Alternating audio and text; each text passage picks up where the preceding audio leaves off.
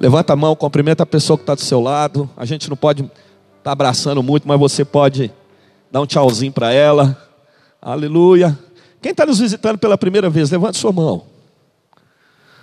Hã? Oh, aleluia, aleluia. Tem mais alguém do lado de cá? Queridos, sejam muito bem-vindos, tá? Para nós é um prazer poder recebê-los. Parece que a festa fica mais bonita, né? De Esmeralda? Cadê? Oh, aleluia. Glória a Deus, hein? Amados, é o lugar que o Senhor nos deu para adorar, é o lugar para você também, amém? Isso não é um lugar assim que tem o nome de uma pessoa, não existe um dono aqui, mas é a casa, né? Onde Deus nos deu para a gente poder adorar. Então você tem liberdade para poder fazer isso. Aleluia. Então aproveite esse momento, abra sua Bíblia em Efésios capítulo 2, versículo 8 até o 10. Você. Que a mensagem é longa. Aleluia.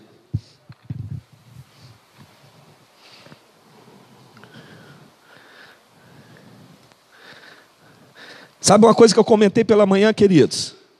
Tem algumas coisas dentro da Bíblia, parece que a gente é meio repetitivo, né? Principalmente para nós aqui que damos tanta ênfase à palavra. E nós nos preocupamos tanto com os ensinamentos, né? E aí parece que você fala, não, já ouvi isso, já ouvi. Mas sabe que Paulo fala uma coisa interessante? Paulo fala o seguinte: olha, pode ser que você está até enjoado de me ouvir pregar ou de ouvir falar, mas eu não canso de falar as mesmas coisas. Sabe por quê? Porque isso é segurança para você.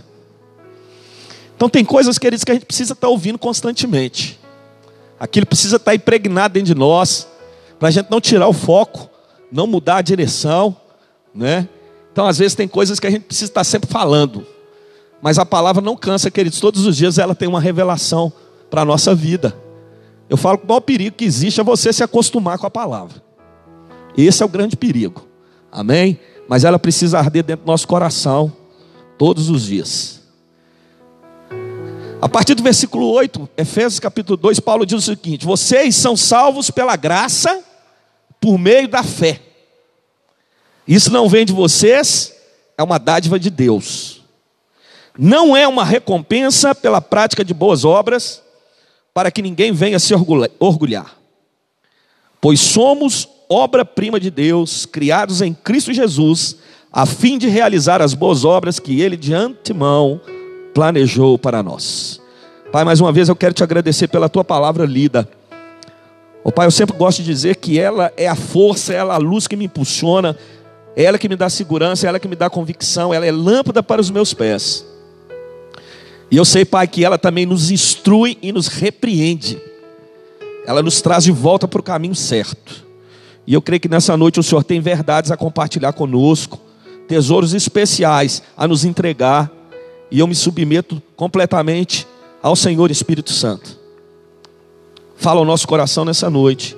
É a oração que eu faço em nome de Jesus. Amados, como é lindo a gente compreender o amor de Deus dessa forma. Saber que Ele nos alcançou não é por aquilo que a gente fez, pelo nosso esforço. E tem pessoas que ainda é, pensam dessa maneira, né?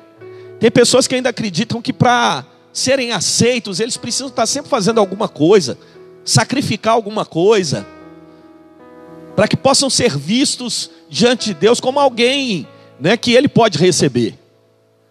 Mas o que Paulo quer dizer, ele acaba de desconstruir, é exatamente isso: olha, não é por aqui que você está fazendo, primeiramente é porque Ele te amou antes de você merecer. Deus não te amou no dia que você entrou para a igreja ou se converteu, Deus te amou na condição que você estava, amém? Na condição. E para você entrar no reino dele, para você nascer de novo, basta somente uma coisa: você pela fé crer nele. É simples dessa forma. Eu falei pela manhã, né?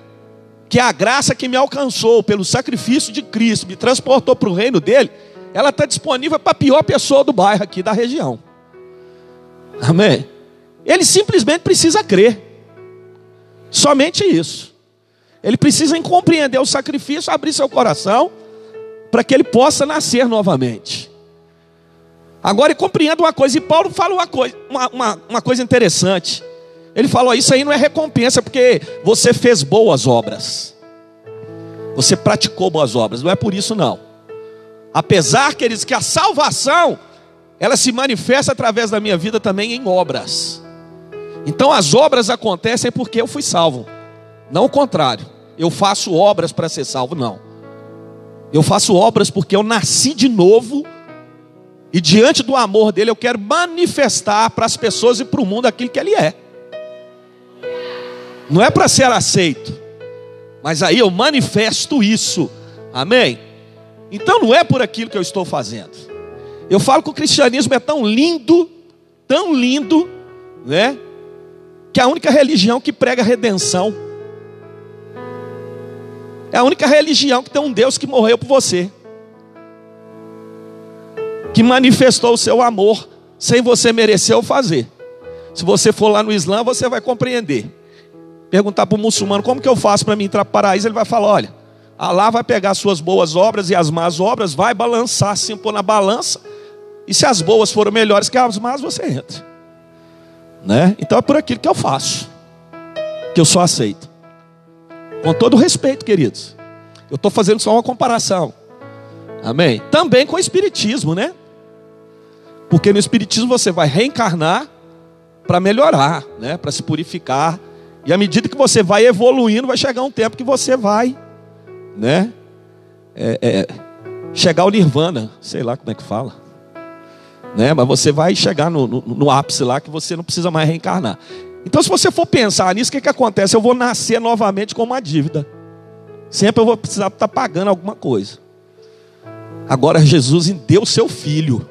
E sabe que naquele exato momento ali que a faca ia entrar, uma, o cutelo ia descer, ele não poupou a vida dele. Amém? O sangue derramou, querido, para a remissão dos meus pecados e do seu. Amém? Então entenda, eu não fiz nada.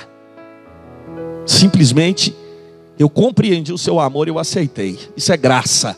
Amém? Mas aí eu quero que você abra uma coisa, a sua Bíblia lá em Tiago, capítulo 4. Tiago capítulo 4, versículo 6.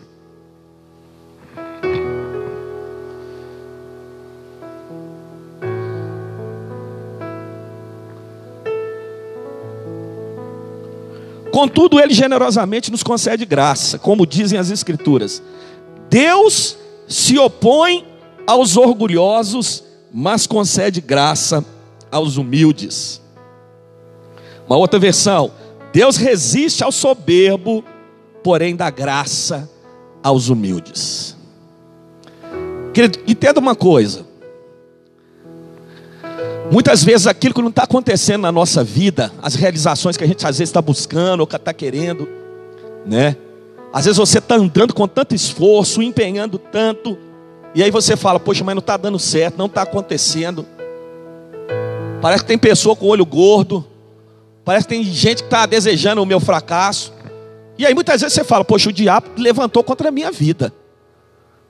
Travou tudo, nada anda, nada funciona. E aí o camarada começa a fazer campanha, o camarada começa a orar, o camarada te vê, pede oração. Ele faz de tudo para dar certo. Mas deixa eu te dizer uma coisa, queridos. Talvez aquilo que você está vivendo, olha, entenda. O texto está querendo dizer o seguinte: pode ser o próprio Deus resistindo você. Sabe o que é isso?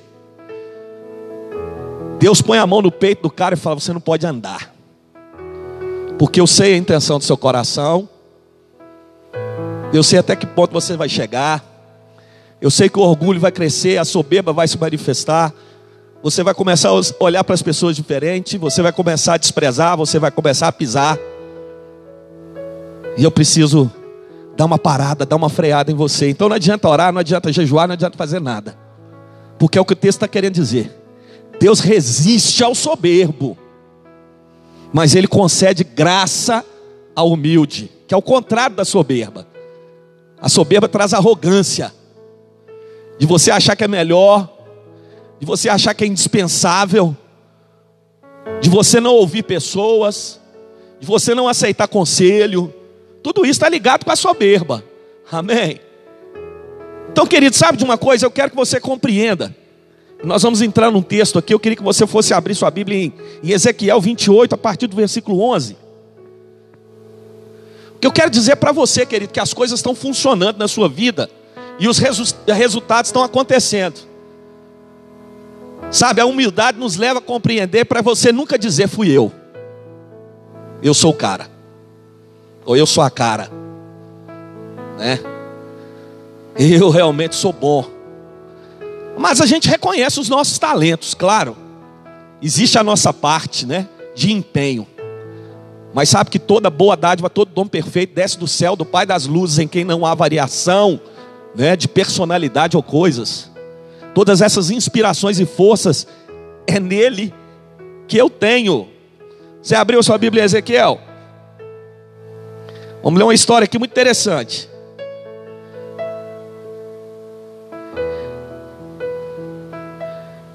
Onze. Também recebi esta mensagem do Senhor: Filho do homem, entoe esse cântico fúnebre para o rei de Tiro. Transmita-lhe a minha mensagem do Senhor soberano. Você era o modelo de perfeição. Percebe aqui uma coisa, querido?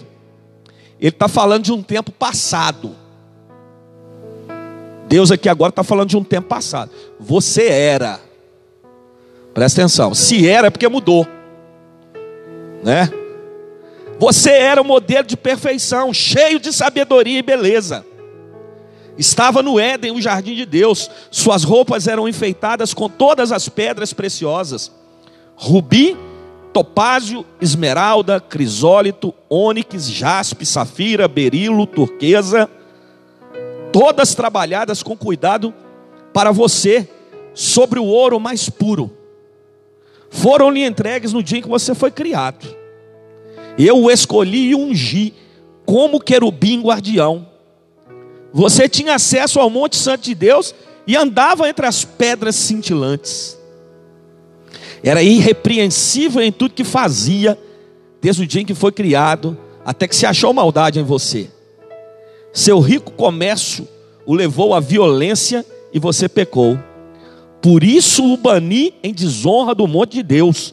Eu o expulsei, ó querubim guardião, de seu lugar, entre as pedras cintilantes.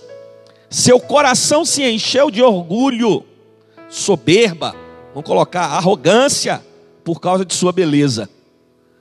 Sua sabedoria se corrompeu por causa de seu esplendor. Por isso o atirei à terra e o expus aos olhos dos reis. Você profanou seus santuários com seus muitos pecados e seu comércio desonesto. Por isso fiz sair de dentro de você um fogo que o consumiu, reduziu as cinzas no chão, à vista de todos os que observavam. Todos que o conheciam estão horrorizados com seu destino. Você chegou a um fim terrível e não mais existirá. Quer dizer, esse texto aqui está falando de Lúcifer, né? Mostra um ser tão magnífico criado por Deus, com tanto esplendor, com tanta sabedoria, com tanta beleza, com tanta riqueza. É alguém que era tão especial ali naquele lugar. Mas que o texto fala, olha, o coração dele um dia se encheu de vaidade, querido. Eu acho que ele ficou andando falando assim, espera aí. Mas eu tenho assim tanto potencial, eu sou, eu sou tão especial, eu tenho tanto poder. Né? Eu tenho uma assim, persuasão, eu estou conversando com uns aqui e eles estão praticamente me seguindo. Eles não querem nem, nem dar ideia para Deus, não. O que eu falo com eles está acontecendo. Eu estou percebendo que eu estou liderando aqui pessoas já. Eu estou numa posição realmente maravilhosa. E aquilo foi crescendo no coração dele, querido. Ele era tão especial que a música saía de dentro dele, né? Era um ser magnífico. E aí eu fico imaginando ele pensando o seguinte: olha, por que, que eu vou ficar embaixo se eu posso ficar em cima? Sabe que tem gente que pensa dessa maneira? Por que, que eu vou ser? Por que, que eu vou trabalhar para ele se eu posso ser patrão? Né? Por que, que eu vou ficar nessa igreja se eu prego melhor do que o pastor? Eu vou abrir a minha. Né? Como se fosse um comércio, querido. Sabe, isso foi corrompendo o coração dele. A soberba e a arrogância, queridos, alcançou o coração de Lúcifer. Ao ponto de chegar e olhar, olha o que, que eu estou fazendo, olha só como que eu estou. Será que Deus não está enxergando tudo isso? Não. Amém. E aí você sabe a história. Deus lançou ele por terra, né? Ele foi profanado, a sua aparência mudou, e ele foi assim totalmente lançado fora. Mas agora eu quero fazer uma pergunta e quero que você reflita a respeito disso. Quem lançou esses sofismas no ouvido de Lúcifer? Quem? Quem começou no ouvido dele falando, cara, para que, que você vai ficar aí, rapaz, nessa posição? Você é como ele. Você que devia estar sentado. Você já parou para pensar? Quem que chegou no ouvido de Satanás assim começou a falar: Olha, rapaz, tem uma posição especial para você. Ninguém, gente. Ninguém falou nada com ele, não. Ninguém assoprou no ouvido dele, não. Mas aí eu quero levar você a refletir o seguinte: a soberba, ela não precisa do diabo para aparecer, não. Hã? Nossa, aquele cara ficou tão arrogante, tão soberbo. Né? O diabo mudou a visão dele, não foi o diabo, não. Amém? Porque ela é inerente, queridos, ao crescimento. Complicado, mas deixa eu te falar uma coisa. Quando você cresce, ela vai começar a rondar a sua vida. Quando você começa a prosperar, quando você começa a enriquecer, quando você começa a ser destaque, em qualquer área que seja, dentro da igreja, no, no trabalho, na sociedade, querida, ela vai estar do seu lado ali, te acompanhando. Então deixa eu te falar uma coisa, ela existe antes do diabo. Não foi o diabo que criou a arrogância nem a soberba, não. Ela antecede a ele. Ela é anterior ao diabo. A partir do momento que ele viu que ele tinha poder, graça, aquilo foi corrompendo o coração dele. Como também, queridos, acontece na vida de muitas pessoas. O nosso crescimento, queridos, e o nosso sucesso é exatamente um período que a gente precisa ter mais atenção. A gente precisa ter mais cuidado, amém. Mas deixa eu te falar, não é errado a gente querer crescer, não é errado a gente querer conquistar, não é errado a gente avançar, não é errado a gente sonhar. Não, não tem erro nenhum nisso não. Agora a gente precisa ter cuidado. A gente precisa estar atento com determinadas situações. Aquilo que o nosso coração está dizendo, as motivações que a gente está tendo. Então a gente precisa estar sempre fiscalizando os nossos momentos de sucesso, os nossos momentos de crescimento. Porque a soberba, queridos, ela é a maior mazela entre todas, amém? Que produzem destruição no ser humano, porque ela autoriza as outras coisas a arrogância, a soberba, ela vai autorizar outros sentimentos de destruição para entrar no seu coração. Entre eles aqui eu posso falar inveja, né? Ah, o rancor e o pior deles, a rebelião. Porque no exato momento que determinadas pessoas estão se destacando, estão sendo boas, né, naquilo que elas fazem, elas não querem se submeter mais a outras. Sabe, o soberbo ele não olha coletivamente, ele olha individualmente. Se não está trazendo destaque para ele, não serve. Se ele não for o centro das atenções, é nulo. Então a maneira dele enxergar é o seguinte: o benefício tem que ser para mim. Por que, que eu vou fazer se o outro vai destacar? Não, eu não quero participar nisso, não, eu não estou o meu nome não está ali, sabe, queridos? O pensamento é esse. Agora, deixa eu te dizer uma coisa. Um dos maiores reis de Israel, chamado Davi, até hoje ele é amado, ele é cantado até hoje lá em Israel. E uma das coisas que me admira em Davi é o seguinte: quando ele foi escolhido rei, Davi constituiu um exército poderoso de homens assim, queridos, valentes. A Bíblia fala dos valentes de Davi, eram homens que numa batalha matavam 700 era uma coisa absurda. Eu fico imaginando como é que esses caras eram na espada. E naquela época, queridos, a batalha era assim, era corpo a corpo. Você entrava no meio ali, era espada para um lado, lança para o outro, sangue derramando. Porque as coisas naquela época eram conquistadas pela guerra.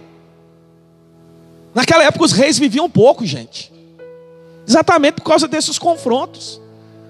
Agora eu fico vendo esse homem, o Davi morreu, não foi na guerra, ele morreu na velhice. Da velhice. Aí uma coisa interessante. Aqueles soldados, quando entravam na peleja em favor de Davi, sabe, eles colocavam a vida deles em risco, em prol de um rei. Em prol de um rei. Eram homens que tinham muito mais habilidade que Davi. Que às vezes a vitória ela, ela, aconteceu muito mais por causa desses homens do que por causa do rei. Mas deixa eu te falar uma coisa: quando ele voltava da guerra, o rei com seus soldados, o povo recebia, sabe como? Viva o rei Davi. Cantavam exaltações e louvores ao rei. Sabe por quê, queridos? No reino, a exaltação ela é exclusiva para o rei. Amém. Não tinha exaltação individual ou pessoal. Aqueles homens, quando entravam naquela guerra, estavam fazendo pelo rei e pelo reino. Eles estavam dando a vida por aquele reino. Então compreende, queridos, que da mesma maneira eu e você também, aquilo que eu faço, o talento que eu tenho, o que está acontecendo, queridos, precisa ser dado louvor a Ele. A Ele. Mas tem pessoas que quer brilho, quer holofote, quer aplauso. Tem pessoas que têm essa necessidade. Mas aí é o princípio da queda, é o princípio da destruição. Por que, que eu estou pregando isso? Talvez você pensou, o pastor vai pregar hoje uma palavra de unção e vai todo mundo mover. Amados, porque a gente precisa estar atentos e ser corrigido também. Isso é palavra de salvação. Isso é palavra para salvação. Amém. Agora, da mesma forma que eu estou falando que Davi recebia louvor pelas vitórias, esse mesmo rei tinha tanta consciência. Sabe o que, que ele fazia? Ele devolvia essa glória a Deus. Ele sabia que não era ele, ele sabia que era Deus. Ele tinha reconhecimento da grandeza de Deus. Davi, quando voltava das batalhas, sabe o que, que ele fazia? Ele sacrificava. Ele falava: Para, para aí. Vamos sacrificar aqui, vamos fazer uma adoração. Então ele compreendia que acima dele tinha um rei também. Então deixa eu te falar, quer dizer, é essa consciência que a gente precisa ter aqui. De saber que o meu sucesso é condicionado por alguém, queridos, que está me inspirando, por alguém que está abrindo meu caminho, por alguém que quer meu avanço, e por alguém que precisa pensar no corpo no todo, não individualmente. Sabe, queridos, olha uma coisa interessante. Abra sua Bíblia em Deuteronômio. Isso é muito sério, cara. Deuteronômio 17.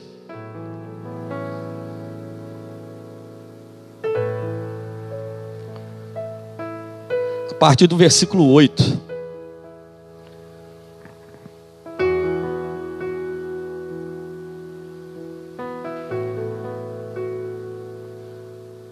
Se um caso muito difícil de resolver chegar a um tribunal local, como por exemplo, uma decisão sobre que tipo de homicídio aconteceu, ou entre diferentes ações judiciais, ou entre tipos diferentes de agressão, levem esse caso ao lugar que o Senhor Deus escolher.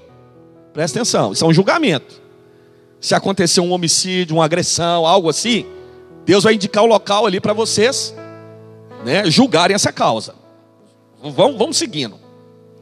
Apresentem o caso aos sacerdotes, levitas ou aos juízes que estiverem de serviço na ocasião, e eles ouvirão o caso e declararão veredito. O juiz vai ouvir e vai dar sentença, ok? Executem o veredito que eles declararem no lugar que o Senhor escolher. Façam exatamente o que eles mandarem. Depois que eles tiverem interpretado a lei e declarado o veredito, executem em sua totalidade a sentença que eles pronunciarem. Deu sentença, executa, faz cumprir na hora. Não façam modificação alguma. Agora que vem o perigo. Quem for arrogante, vamos colocar aqui uma outra versão, soberbo, a ponto de rejeitar o veredito do sacerdote ou do juiz, que representa o Senhor, seu Deus, naquele lugar deverá ser morto. Desse modo, vocês eliminarão o mal do meio de Israel. Olha que coisa interessante. Faz a sentença. Mas se alguém se levantar com arrogância ou soberba, não aceitando aquilo que foi declarado, Vocês vão pegar essa pessoa e vão matar.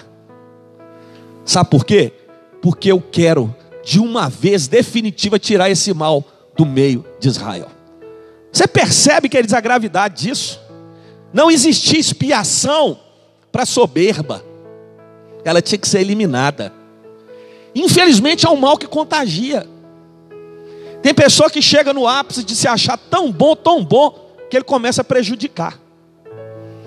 Aquilo que ele poderia ser de bom, e existe talento nessas pessoas, ele está usando para o mal. Por trás até parece que é bom, queridos. Você olha assim superficialmente, parece que é bom. Mas é alguém, queridos, que olha, presta atenção. Ele é pronto para dividir. É pronto para influenciar. Pronto para não ouvir. Pronto para não ajudar ninguém. Porque ele pensa nele. Ele quer a realização do sonho dele. Ele quer chegar nos lugares que ele sonhou. Pensa individualmente. E existe isso dentro da igreja, querido. Existe. Existem pessoas que têm motivação para aquilo que ele faz, mas para o que os outros fazem ele não tem. E além de falar mal, não ajuda. Agora, quando o nome dele está, ele dá até sangue. Agora eu te pergunto: que espírito é esse? Qual que é essa visão? Que forma coletiva de agir é essa? Que parte do corpo ele faz? Sabe que a gente precisa pensar no todo.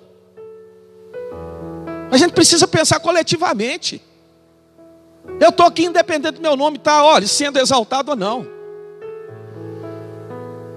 Amados, eu tenho a segurança tranquila de falar isso aqui, aqui, ó. O Espírito Santo habita em mim, Deus Pai, Filho, diante dele. Eu falo, se tem uma coisa, queridos, que eu não tenho no meu coração, é desejo de ser famoso. Nenhum. Amém? Eu quero ser reconhecido na comunidade que eu estou. Só. Não quero ter meu nome na televisão e nada disso. Não é errado estar na televisão, não é errado ser famoso, não. Já estou falando eu pessoalmente. Amém. Mas eu estou pronto, queridos, a fazer e ajudar naquilo que for preciso, cooperar com todo mundo.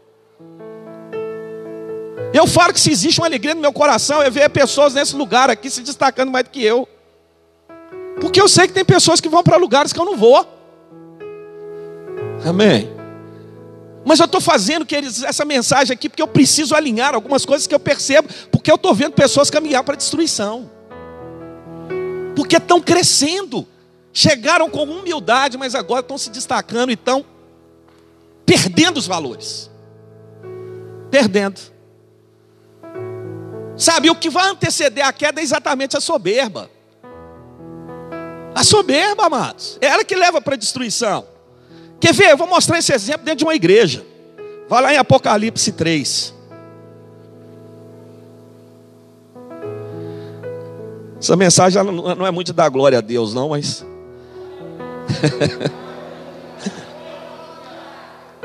Você não ouve nem língua estranha.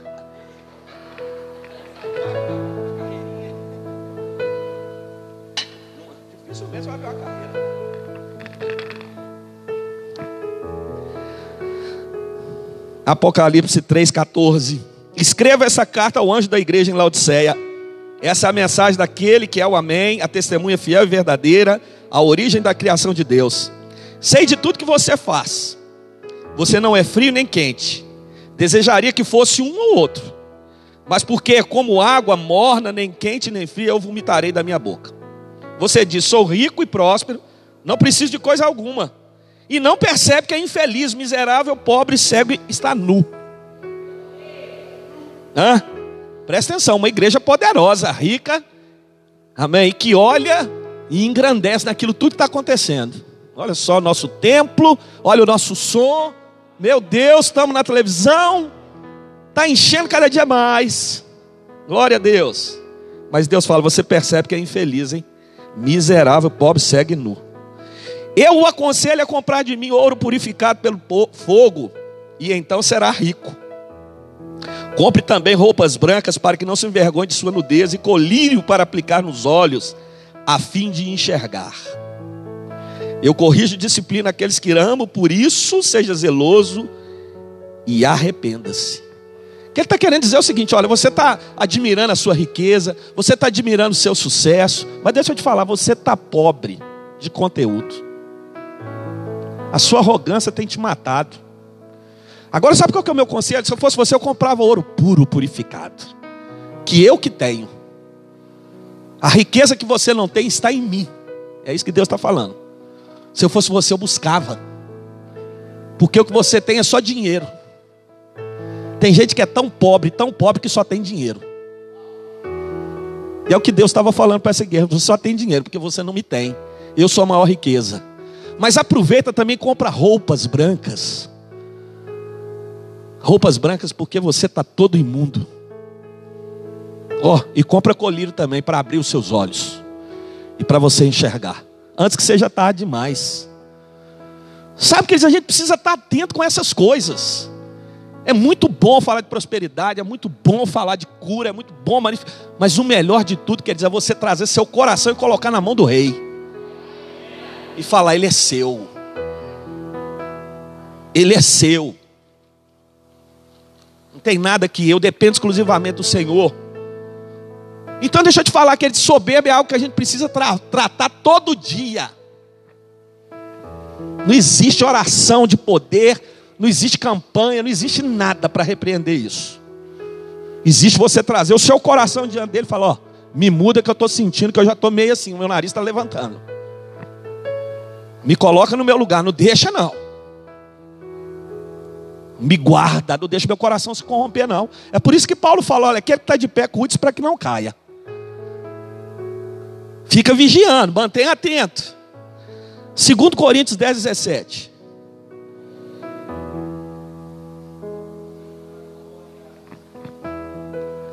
Segundo Coríntios 10, 17.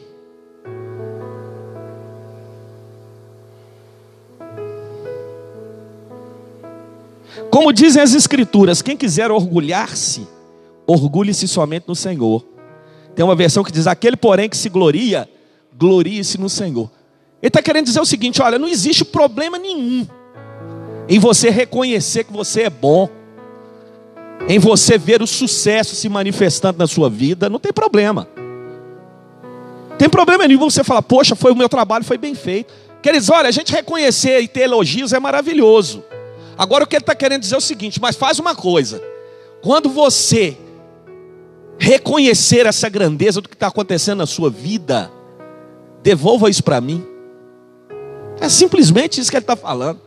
Se você está vendo glória naquilo que você está fazendo, glória, pode gloriar-se. Mas principalmente glorie-se em mim. Saiba que eu aprovei o que você está fazendo. Saiba que eu te dei força, eu te dei vida, eu te dei vigor, eu te dei capacidade, eu te dei sabedoria. Eu coloquei pessoas na sua vida, investidores.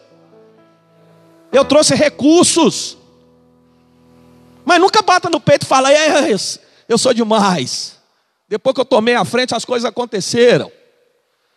Ei, um grande líder, queridos, ele tem um coração humilde, e ele sabe ouvir, ele sabe pedir conselho. Ele reconhece que ele está errado né, muitas vezes. E tem pessoa, queridos, que tem uma dificuldade muito grande de ouvir e receber, queridos. Disciplina ou receber uma, uma orientação, uma opinião. O soberbo não gosta de opinião, não, que ele tem que ser a opinião dele. Ó, oh, vai ser assim, pronto, acabou. Vai ser desse jeito. Queridos, quantas vezes eu chamei pessoas aqui para discutir alguma coisa e a minha opinião ficou de lado, eu peguei de outro. Eu aceitei, vamos fazer então, vai ser desse jeito. É esse princípio, queridos, de humildade. Compreender que tem pessoas boas, melhores do que nós, que vão se destacar mais do que a gente, que vão nos impulsionar dentro da sua vida, dentro da sua empresa, tem pessoas que vão destacar e você tem que valorizar essas pessoas.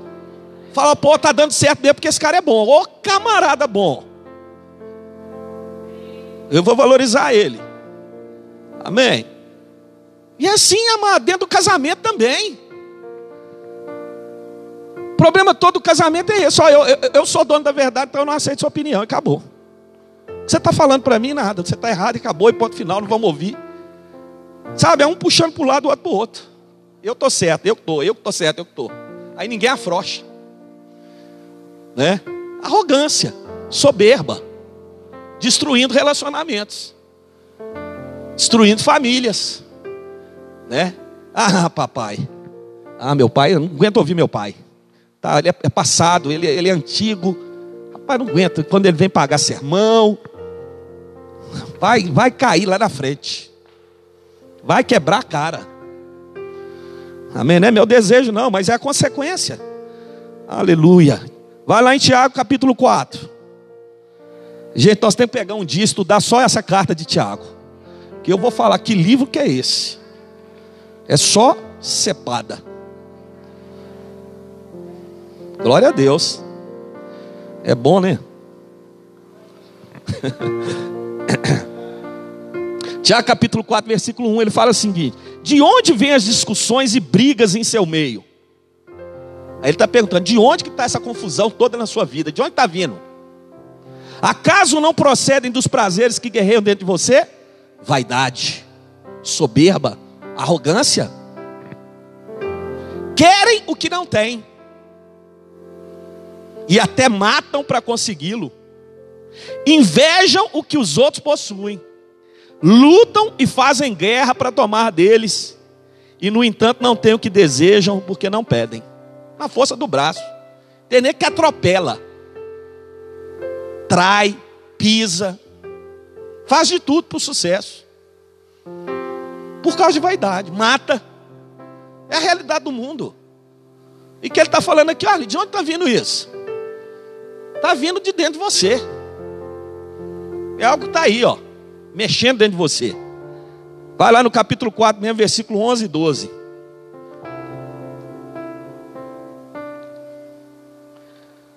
Ei, agora é forte, hein?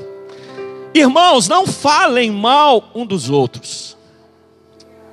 Se criticam e julgam uns aos outros, criticam e julgam, vou colocar aqui a palavra. Cabe-lhes, porém, praticar a palavra e não julgá-la.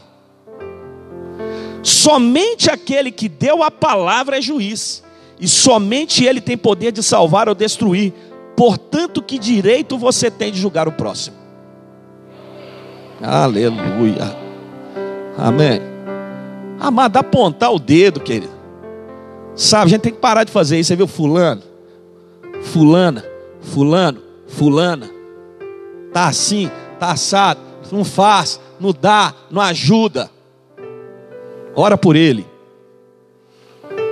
Amém. É bom, aponta, aponta, aponta. Você que fazer assim, ó. Eu. Né? O dedo nunca aparece na testa, só na frente. Porque o soberbo sempre é o dono da verdade, ele sempre tem a sentença. Ele sempre está na posição melhor do que o outro. Ele sabe o que é certo e o que é bom. Então ele sabe que tem poder para julgar e ele sempre vai estar tá matando as pessoas. Vai lá em Salmo 73. Agora nós estamos entrando na mensagem.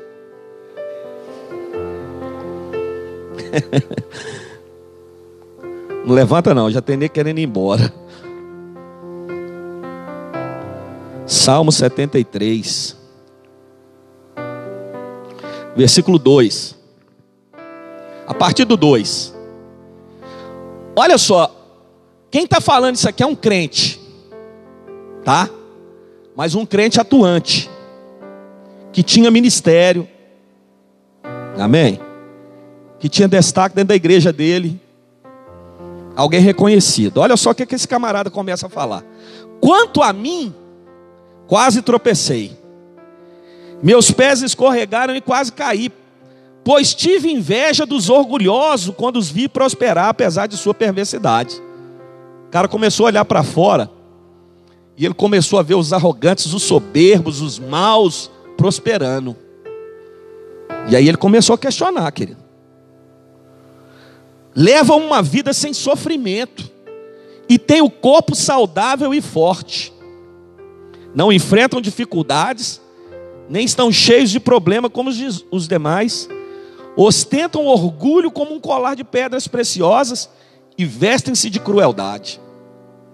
Seus olhos cobiçam sempre mais e o coração vive cheio de más intenções. Zombam e falam somente maldades, em seu orgulho ameaçam usar de violência. Falam como se fossem donos do céu, e suas palavras arrogantes percorrem a terra. Que eles olham o perfil de um arrogante, está falando tudo. Por isso o povo se volta para eles e bebe todas as suas palavras. Tem um poder de persuasão, querido, tão grande, né? Que ele começa a atrair pessoas. Aí olha o que, que ele fala. O que Deus sabe? Pergunta. Acaso o Altíssimo tem conhecimento disso? Para aí que nós vamos continuar. Ele começou a olhar para fora e falou: Espera aí. Cara, os caras não têm princípio nenhum. Da boca deles só sai perversidade. Não servem a Deus. Não têm temor de Deus. Pessoas que estão dispostas a fazer qualquer coisa. Mas uma coisa interessante: tudo dá certo para eles. Tudo. Estão andando de carro, casa, viajando, fazendo acontecer. Tudo que eles põem a mão dá certo. E aí ele começou a questionar: peraí. Aí olha que coisa interessante. Ele fala: será que Deus está vendo isso? É isso que ele está perguntando aqui. O que Deus sabe? Acaso o Altíssimo tem conhecimento disso? Deus só está vendo isso. Só está vendo esses camaradas. Como que eles estão prosperando e as coisas estão dando certo? Será que o senhor está conseguindo enxergar o que eu estou vendo? O cara ficou louco. Aí, ó, 12. Vejam como os perversos desfrutam uma vida tranquila, enquanto suas riquezas se multiplicam. Foi à toa que mantive o coração puro? Foi em vão que agi de modo íntegro? Agora ele começou até a questionar a vida dele dentro da igreja. Espera aí. Olha como é que está dando tudo certo. Agora deixa eu te falar, será que valeu a pena eu estar aqui? Será que vale a pena eu me manter puro, santo? Ele começou a questionar. Será que está valendo a pena eu servir na igreja, eu vir no culto? Eu me dedicar completamente? Parece que não, não vale a pena, parece que eu estou aqui, está dando tudo errado. Tem, gente, como que eu ouço isso? Quantas pessoas chegaram perto de mim e falaram, pastor, depois que eu vim para a igreja, tudo deu errado. Aí a minha resposta agora está o seguinte: não é que tudo deu errado, é porque lá fora aceita tudo e aqui não aceita. Então parece que aqui está dando errado. Porque aqui você não pode seguir o padrão que você seguia lá fora. Então, quando você vem para cá, parece que está difícil porque você tem que mudar seus valores. Simplesmente isso. Não é porque lá é mais fácil, não, lá é pior. Aí no 14 ele fala: o dia todo só enfrenta problema. Cada manhã sou castigado. Se eu tivesse falado como eles, teria traído teu povo. Tentei compreender por que prosperam. Que tarefa difícil. Ele tentou imaginar o que é está dando certo, qual é a fórmula, o que, é que esses caras estão fazendo que está dando certo. Então entrei em teu santuário, ó Deus, e por fim de, entendi o destino deles. Introspecção. Aí ele foi para o lugar certo. Falou: peraí, Deus, vamos fazer uma introspecção aqui. Eu e o Senhor, deixa eu começar a analisar, não dentro dos meus olhos, mas através da tua voz, através de como que o Senhor entende, o Senhor enxerga as coisas. E aí agora a verdade começou a se manifestar. Então entrei no teu santuário e entendi o destino deles. Tu os puseste num caminho escorregadio e os fizeste cair do precipício para a destruição. São destruídos de repente, completamente tomados de pavor. Quando te levantares, ó Senhor, rirás das ideias tolas deles, como quem ri de um sonho pela manhã. Percebi então que meu coração se amargurou e que eu estava despedaçado por dentro. Fui tolo e ignorante aos teus olhos, devo ter parecido um animal irracional. E, no entanto, ainda pertenço a ti. Tu seguras minha mão direita. Tu me guias com teu conselho e me conduz a um destino glorioso. Quem mais eu tenho no céu, senão a ti? Eu te desejo mais que a qualquer coisa na terra. Minha saúde pode acabar, meu espírito fraquejar, mas Deus continua sendo a força do meu coração. Ele é minha possessão para sempre. Os que te abandonam perecerão, pois destrói os que de ti se afastam. Quanto a mim, como é bom estar perto de Deus. Fiz do Senhor soberano meu refúgio e anunciarei a todos tuas maravilhas. Queridos, esse é o grande erro que acontece na nossa vida quando a gente tira os nossos olhos de Deus e começa a olhar para fora. Aí vai acontecer uma das piores desgraças que existe na vida de qualquer pessoa: a comparação. Quando você tira a visão daquilo que Deus trouxe e olha para a pessoa, você sai do foco daquilo que Deus está te levando e volta o olhar para outra situação. E foi isso que ele fez. Ele foi olhando, olhando, olhando, fazendo comparação, comparação, até que ele chegou diante de Deus e espiritualmente Deus mostrou para ele: Deixa eu te falar, o que você está vendo é só aparência, porque por trás de tudo isso aí só tem destruição. Eles se alegram, mas está tendo morte. Eles prosperam, mas existe uma pobreza no meio deles. O sorrir deles é mentiroso. Não existe, é tudo uma façada. Não existe paz. Eles põem a cabeça no travesseiro, mas não dormem. É tudo engano. E aí ele começou realmente a contemplar, ah, agora estou enxergando, porque eu sei como que vai ser o fim deles. Eu sei que esse caminho deles é caminho de morte, mas agora não. Quem eu tenho além de ti, ó Deus do céu. Ei! Ele começou a contemplar a grandeza, Senhor, eu não preciso de mais nada, porque o Senhor é a minha força, ainda que o meu corpo esteja enfraquecido. Ei, o Senhor me sustenta. O Senhor é a minha força. Aleluia. É interessante, queridos.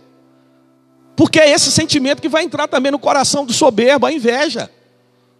E a inveja nada mais é, sabe o quê? Uma vontade violenta em relação ao outro que diz respeito a ter, ser e fazer. E ele não tem prazer e felicidade na, na vitória dos outros. Simplesmente isso. Vai desencadear muitas coisas. Amém? E a comparação vai te levar a essa destruição, querido. Sabe por quê? Porque ela vai levar um sentimento de, de pensar o seguinte: quem deveria estar ali era eu. Eu devia estar naquele lugar. Eu devia ter o que ele tem. Eu devia ser como ele. Eu, eu, eu certa ocasião, eu fiz um, um exemplo aqui, mas eu, eu, eu vou trazer ele de novo. Eles fizeram um, um, uma pesquisa, um experimento com quatro cegos, quatro homens cegos, né? E pegaram esses quatro cegos e levaram para o zoológico. Interessante levar quatro cegos no zoológico, né? Parece uma loucura. Mas o que, que eles queriam? Eles queriam ver dentro da, da, vou dizer visão, né? Da visão que eles tinham, mas a visão deles é nas mãos, né? Quando eu falar visão, querido, entenda isso. Dentro da visão deles, como eles enxergavam e entendiam aquilo. Então eles tocaram aqueles animais, fizeram as percepções a respeito de animal. Só que quando chegou no elefante, eles falaram: não, nós vamos fazer uma coisa aqui diferente. Nós vamos deixar somente eles tocarem algumas partes. Não vai ser na totalidade. Aí eles pegaram um desses aí e mandou ele segurar na cauda. Na cauda do elefante. Aí ele pegou a cauda, apalpou, né, passou a mão, viu ali e tal e tal. E aí eles perguntaram: qual é a percepção que você tem desse animal no que você está tocando aí? Aí ele falou: olha, é, eu percebo que o rabo é como uma grande corda como se eu tivesse realmente assim firmado, né, podendo segurar em uma grande corda. OK. Aí o segundo, eles falaram só, levaram ele para tocar nas patas. Então ali ele pôde apalpar as patas, abraçar, sentiu só as patas. Entenda bem que ele não era o todo, só podia tocar naquilo ali. Aí perguntaram para ele a mesma coisa, qual era a percepção, né? a visão que ele tinha daquilo ali. Ele falou: olha, é como um grande tronco de árvore. Quando eu abracei aqui, a percepção que eu tive é como algumas árvores, né? Firmadas, firme, um, um caule, né? Assim, firme. Ok, foi a percepção que ele teve. Aí o outro, eles levaram e deixaram ele tocar no lado do, do elefante, né? Aquela parte lateral grande ali. E ali ele levantou, apalpou, apertou, tocou e tal. E aí perguntaram: qual foi a percepção? Falou: olha, eu sinto como se eu estivesse tocando no muro. É algo forte, alto, é uma parede, parece que está separando, protegendo. Muito resistente. Beleza. E aí depois levaram o último para ele tocar na tromba. Né? Então ele pegou naquela tromba, né? O elefante fazia alguns movimentos na tromba, e aí ele foi sentindo ali, né, aquele movimento, palpando e tal. E você, o que, é que você percebeu? E falou: olha, está parecendo exatamente como uma cobra.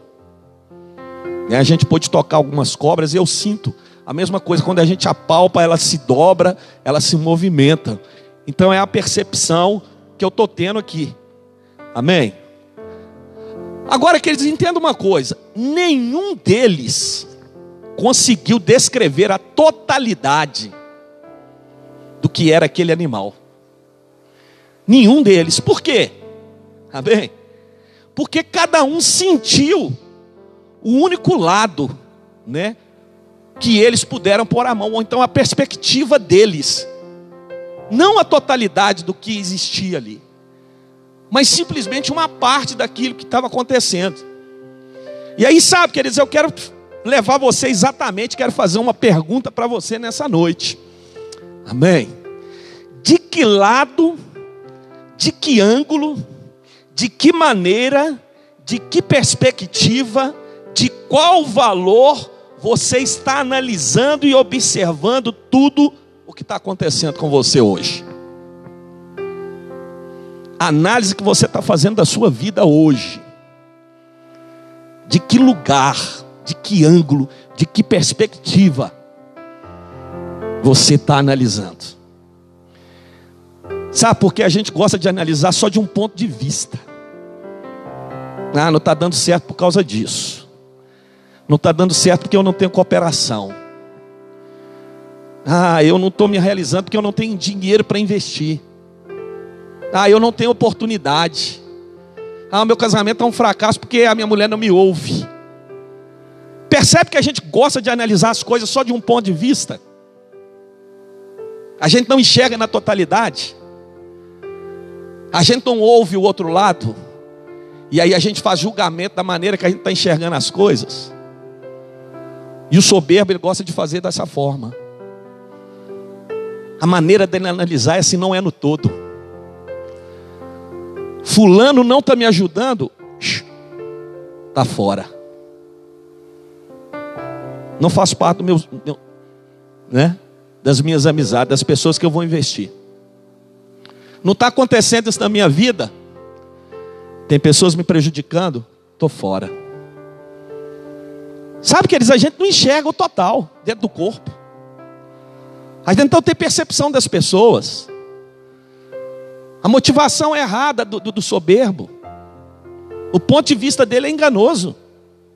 Porque ele não enxerga o todo, não, ele enxerga ele. Se não está trazendo benefício, não serve. Se não está trazendo a realização, não está fazendo acontecer, para mim não dá. Do ponto de vista. Aí você quer saber de uma coisa? Eu chego na igreja, parece que aquela, parece que aquela mulher não vai com a minha cara. Não, é interessante, eu passo, ela vira o rosto. Percebe que é uma percepção individual? E que aquela pessoa talvez pense a mesma coisa de você. E aí o fato de você estar tá julgando isso vai te colocar mais distante ainda. Em vez de você falar, já que ela não vem em mim, eu vou nela. Deixa eu te falar, eu te amo tanto. Vim aqui te dar um abraço. Pronto. Desconstrói. Mas à medida que a gente vai analisando individualmente, a gente vai só criando uma montanha de pedras e um muro que vai destruindo cada vez mais, gente. Cada vez mais. É isso que a arrogância leva ela leva ao isolamento. E junto com o isolamento leva um monte de gente para destruição ainda. Porque tem pessoa que ainda vai seguir. Lúcifer conseguiu isso, gente. Com um discurso ordinário, um terço dos anjos acompanhou ele. Agora deixa eu falar humanamente falando. O homem que se corrompe facilmente. Amém? A gente precisa ter esse cuidado. A gente precisa estar vigiando, querido. Amém. E eu estou falando isso, queridos. Olha, você falar, será que o pastor está dando indireta? Não, eu estou dando direta. Mude enquanto é tempo. Mude, porque senão você não vai chegar em lugar nenhum. Amém. Mude, porque ainda há tempo de mudança. Queridos, a gente não pode olhar as coisas de um ponto de vista só. Amém? Não é de um ponto de vista só. Não faça julgamento precipitado. Traga as pessoas e ouça. Porque a gente tem a impressão seguinte: alguém vem e fala mal de uma pessoa com você, e aí você simplesmente, por ouvir aquela, aquele relatório, você já começa a julgar. E você não foi lá saber se aquilo é verdade, se aquela pessoa é isso mesmo. Provavelmente você já ouviu quantas pessoas chegou perto de mim e falou: Nossa, cara, você é tão legal, e eu achava você tão metido. Eu falei, oh, meu amado, se tem algo em mim que não existe, é isso. Eu falei, mas é, rapaz, eu tinha essa percepção. Falei, ainda bem que você chegou perto, me conheceu. Desconstrói isso. Amém, queridos? Agora, de acordo com esse texto que eu acabei de ler aqui, Azaf, queridos, olha, a inveja começou a produzir quatro coisas aqui que foram assim, fundamentais. Olha só, que coisa interessante. No versículo 21 ele fala: O meu coração se amargou ou azedou. Sabe que as pessoas azeda, amargurada? Quando ele tirou os olhos de Deus e começou a olhar para fora e ver as pessoas, ele se tornou alguém amargo, alguém que não amava, alguém rancoroso, alguém que levanta de mau humor, deita com mau humor, vive de mau humor, reclama de tudo. Ele estava desse jeito, ele estava insuportável. E aí ele fala mais uma vez: ele, ele fala assim: Eu sinto picada nos meus rins. Ele começou a adoecer, gente. Deixa eu te falar: amargura, rancor, inveja produz doença. Doença. E ele começou a sentir no corpo dele. Aí já passou para o corpo. O corpo dele começou a ser tocado por isso. Aí no versículo 22 ele fala: Nossa, eu estava como um animal irracional. Já parou para pensar que o cara falar isso? ele não estava pensando para falar, ele não estava pensando para agir, ele não estava pensando, o comportamento dele estava assim, simplesmente ridículo. Se tornou um bicho por causa do sentimento que entrou no coração dele. E aí no versículo 2 e 3 ele fala do declínio espiritual, ele começou a cair. A cair, a afundar, não tinha mais alegria, não tinha prazer, não tinha felicidade em Deus. Porque tirou o foco, tirou o olhar, querido. Amém. E aí ele começou a se destruir. Aleluia. Nós estamos já no final, finalmente. Achei que eu ia ouvir. Ah. Quando o pastor Marcelo fala, todo mundo. Ah. Vou acabar agora. Ah. Vou acabar agora, graças a Deus.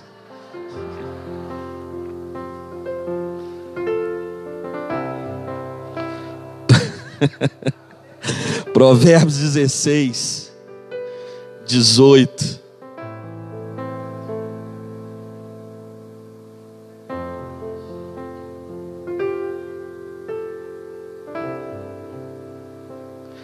Não, Provérbios 16, 19. Nunca distorçam a justiça, nem mostre parcialidade. Nunca aceitem subornos, pois eles cegam os olhos dos sábios e corrompe as decisões dos íntegros. Nada mais do que ele está querendo dizer é o seguinte: permaneça fiel. Não mude os valores, não vá por ideia, não vá por aquilo que as pessoas estão dizendo. Sabe? Tem pessoa que vai começar a dizer, dizer, dizer. Falar, falar mal, falar mal. Gente, se começou a falar mal, criticar demais, falar da igreja, falar do pastor, falar de todo mundo, alguma coisa está errada. Não é porque eu sou bom, não. Levanta e fala: peraí, cara, nada dá prazer, você só está só tá reclamando, tem alguma coisa errada. Tem alguma coisa errada. Então você que está certo, todo mundo errado. Entendeu? É assim, simples desse jeito. Fala se está errado, o errado está em você. Porque nada está bom, nada dá certo. Então tem alguma coisa errada. Amém. Queridos, o último versículo que eu quero finalizar está em Lucas 22. Do 33 ao 50, mas acho que eu não vou ler tudo não, porque é um texto longo. Hã? Quem falou lei? ah, Júlia. Vou tentar ler aqui, tá? Lucas 22, 33. Vou beber uma água aqui que eu leio mais rápido.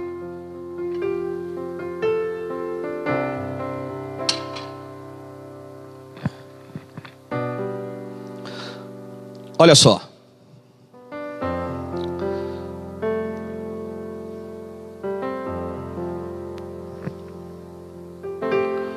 Vamos começar no 31. Deus pega Pedro e fala para ele o seguinte: Olha, Simão, Simão, Satanás pediu para peneirar cada um de vocês como trigo. Está querendo dizer, fica esperto, tá? Fica esperto que o diabo está aqui, doido para pôr a mão, para destruir, tá, Pedro? Contudo, supliquei a oração por você, Simão, para que sua fé não vacile. Portanto, quando tivesse arrependido e voltado para mim, fortaleça seus irmãos. Quando você reconhecer isso, volta, tá, Pedro? Aí, ó, o Pedrão, o que, que ele fala? Senhor, fica tranquilo, não preocupe com isso, não, tá bom? Estou pronto a ir para a prisão e até morrer ao seu lado. Você está preocupado à toa, rapaz, eu até morro. Jesus, porém, respondeu: Pedro, vou lhe dizer uma coisa. Hoje, antes que o galo cante, você negará três vezes que me conhece. Vou puxar para frente aqui.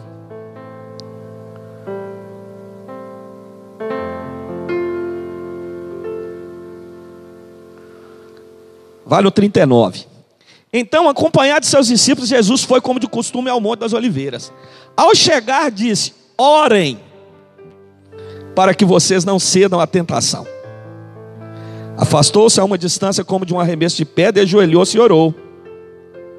Jesus ficou em oração. 45. Por fim ele se levantou, voltou aos discípulos e encontrou os dormindo, exaustos de tristeza.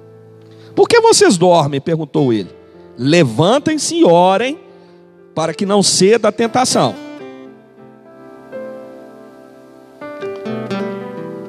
Enquanto Jesus ainda falava, chegou uma multidão conduzida por Judas, um dos doze.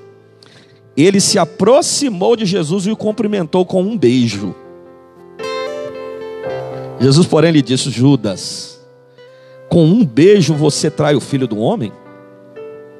Quando aqueles que estavam com Jesus viram o que ia acontecer, disseram: Senhor, devemos lutar?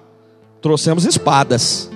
E um deles feriu o servo do sumo sacerdote, cortando-lhe a orelha direita. Mas Jesus disse: Basta. E tocando a orelha do homem, o curou. Então Jesus se dirigiu aos principais sacerdotes aos capitães da guarda do templo e aos líderes do povo que tinham vindo buscá-lo. Por acaso sou um revolucionário perigoso para que venham me prender com espadas e pedaços de pau? Por que não me prenderam no templo? Todos os dias eu estava ali ensinando, mas essa, é, mas essa é a hora de vocês, o tempo em que reina o poder das trevas. Então eles o prenderam, levaram à casa do sumo sacerdote.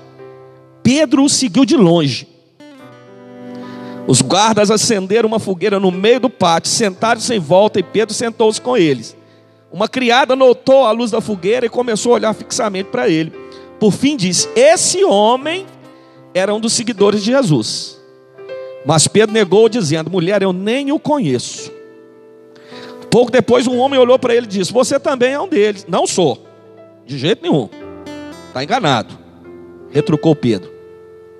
Cerca de uma hora mais tarde, outro homem afirmou: Com certeza esse também estava com ele, pois também é Galileu. Pedro, porém, respondeu: Homem, eu não sei do que você está falando, você está enganado. Não conheço, não. No mesmo instante, o galo cantou. Então o Senhor se voltou e olhou para Pedro, e Pedro se lembrou das palavras dele: Hoje, antes que o galo cante, você me negará três vezes. Pedro saiu dali chorando amargamente. Queridos, esse texto aqui, ele me traz quatro degraus que foram fundamentais para a queda de Pedro. Esse texto vai mostrar um Pedro que em momentos assim ele era totalmente inspirado pelo Espírito. Mas assim, passado algum tempo, era, era assim um coração que permitia o diabo, queridos, agir. Na certa ocasião, quando Jesus perguntou o que, que as pessoas estão dizendo aí fora, e eles falaram uns profetas, outros isso, outro aquilo. E Pedro fala: Não. E Jesus pergunta: Mas e vocês? Que dizem que eu sou? E Pedro, queridos, fala assim: Eu acho que é uma das frases mais lindas que tem na Bíblia. Tu és o Cristo, Filho de Deus vivo.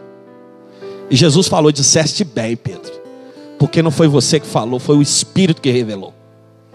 E aí Jesus continua, passado algum tempo, Jesus né, fala da morte, vai explicando.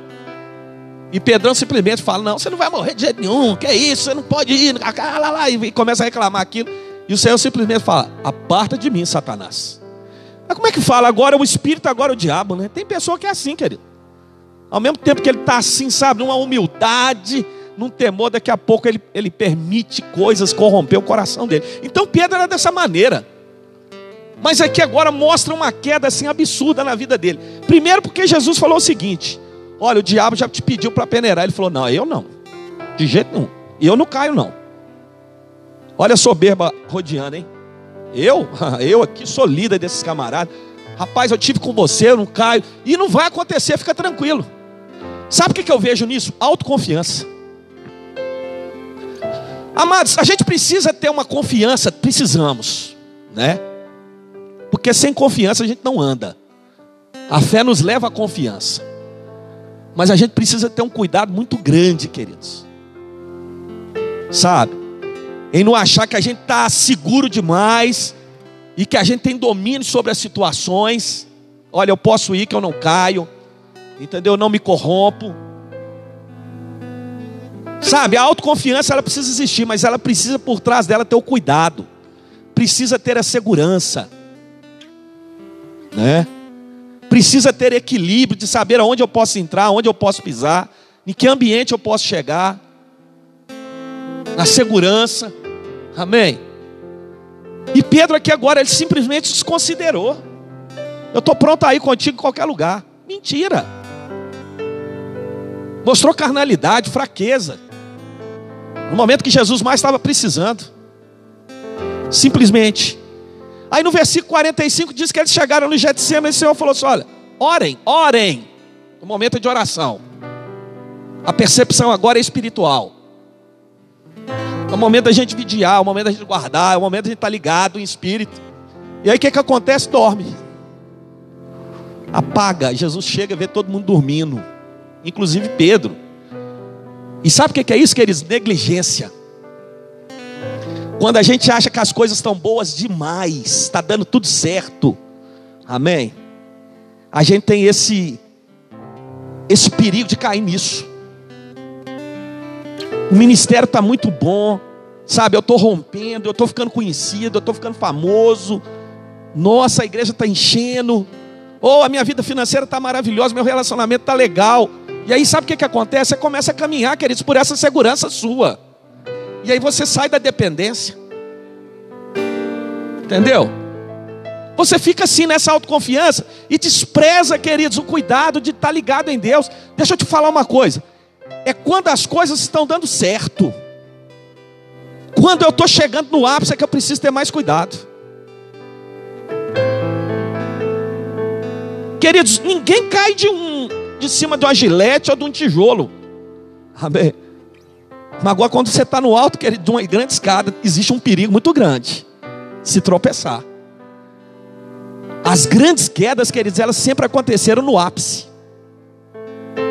Amém. De um grande ministro. Pastores famosos caíram, querido, quando estavam no ápice. Empresas caíram quando a arrogância entrou.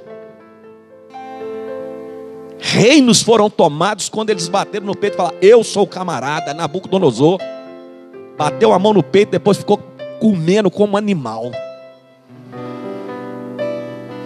Então, queridos, olha, está dando certo, está acontecendo. Se esmere cada dia mais, querido. Amém. Em permanecer na mão dele. Diga para você mais, pai, não deixa que a arrogância entre no meu coração. Não, não deixe que eu ache que eu sou o cara bom demais. Não deixa eu pensar, pai, que a unção que está se manifestando é porque eu sou bom, não, é porque o Senhor Deus me escolheu. O fato de só me escolher, eu tenho que guardar e tenho que zelar. Aí é que eu vou guardar. Aleluia. Aí quando os camaradas chegaram lá, Judas traiu e os soldados estavam, Pedro arrancou a espada e meteu na orelha do cara. Precipitação. Tem gente que quer atropelar o tempo. Tem pessoa que para realizar, queridos, o sonho dele, ele vai fazer coisa, vai passar por cima de liderança, vai passar por cima de pessoas, não vai ouvir, não vai escutar, não vai ouvir conselho, simplesmente falar, olha, eu vou. Acabou, eu já decidi que eu vou e pronto, final. Eu não vou ficar esperando mais, não. Não aguento. Ninguém está me enxergando. Amém. O buraco é grande, querido. A queda é maior ainda. Sabe, não precipite, queridos. Tudo tem um tempo certo. Tem um tempo certo. Se não aconteceu ainda, queridos, olha, pode esperar que vai acontecer. Ah, mas o pastor não está me enxergando aqui, eu tenho um potencial tremendo. Queridos, olha, eu posso estar tá enxergando, mas Deus está. Deus está. E Ele vai levantar. Amém. Ele vai te levantar, queridos. E no versículo 54 diz que ele seguia de longe. Amém. No momento que Jesus estava mais precisando ali, ele não quis assumir os riscos. Simplesmente ficou de fora. Soberba, às vezes ele age dessa maneira, né? Eu quero só olhar de longe, vou ver o que, é que vai acontecer, porque não me chamaram. Eu não estou ali. Quero só ver aonde que vai dar. Quero só ver o que vai acontecer com esse departamento. Me tiraram da liderança. Amém. A melhor coisa que fizeram. Amém. Porque eu soberbo tem que ficar longe. Se humilhe diante dele. Amém. Talvez ache graça. Se humilhe. Amém. Deus resiste ao soberbo, mas concede graça aos humildes. Querido, se esmere em ser bom. Bom. Dedique. Cresça. Acredite no seu potencial. Acredite em você. Mas seja humilde. Amém. Seja humilde. Ouça a igreja. Ouça as pessoas. Participe do coletivo. Ajude, põe a mão. Ainda que você não vai ser destaque. Tenha humildade de falar, pai, eu quero ser, ó, suporte para o fulano. Se ele está crescendo mais do que eu, olha, eu quero ver ele brilhar e um dia poder falar, eu contribuí. Eu ajudei. Eu fiz parte desse processo. Isso é prazeroso, querido. Isso é o princípio de liderança. Porque o líder, queridos, que é líder, um dia ele serviu. E se você não sabe servir para outras pessoas, você não sabe liderar. Se você não sabe contribuir com o crescimento de outras pessoas, você não pode, queridos, estar tá na frente de nada. Você não pode guiar, porque um cego não pode criar um povo. Amém? Então o princípio da palavra de hoje é se humilhe. Não pense que você é bom demais, que você é insubstituível. Amém? Porque um pastor passa, querido. Ele passa. Amém? Mas ele precisa deixar uma visão. Porque se a visão morrer com ele, ele é o pior dos líderes que já existiu. Pior deles. E se você pensa dessa maneira, se eu não estiver ali não vai dar certo, querido, você está cavando a sua cova. Amém? Você está cavando a sua destruição. Porque o dom, o talento vem dele. Vem dele. O trono não era para ter sido tirado de Saul, não, querido. Só foi tirado porque a arrogância estava no coração dele. Sabe qual foi o grande defeito de Saul? Se a gente for analisar o que ele fez, é muito menor do que o que, que Davi fez. Davi foi muito mais cruel do que Saul no seu comportamento. Mas sabe o que, que acontecia? Era tão soberbo, tão soberbo, que quando a disciplina chegava, ele tentava justificar o erro. Quando Deus chegava para corrigir, ele falava: Mas eu fiz porque eu queria prestar louvor. Eu trouxe os animais para sacrificar. Rapaz, eu não estou precisando disso, não, senhor. Nunca precisei disso. Agora, quando Deus chegava para Davi e repreendia, eu pequei. Pequei contra o céu. Pequei contra ti mas não tira de mim a alegria do teu espírito, nem o prazer da salvação. O que eu tenho é o Senhor. Percebe a diferença do arrogante e do humilde? O humilde reconhece quando ele erra e sabe voltar atrás. O arrogante não ouve conselho, não ouve ninguém. Amém, querido. Palavra de salvação para a sua vida. fica, de, fica de pé.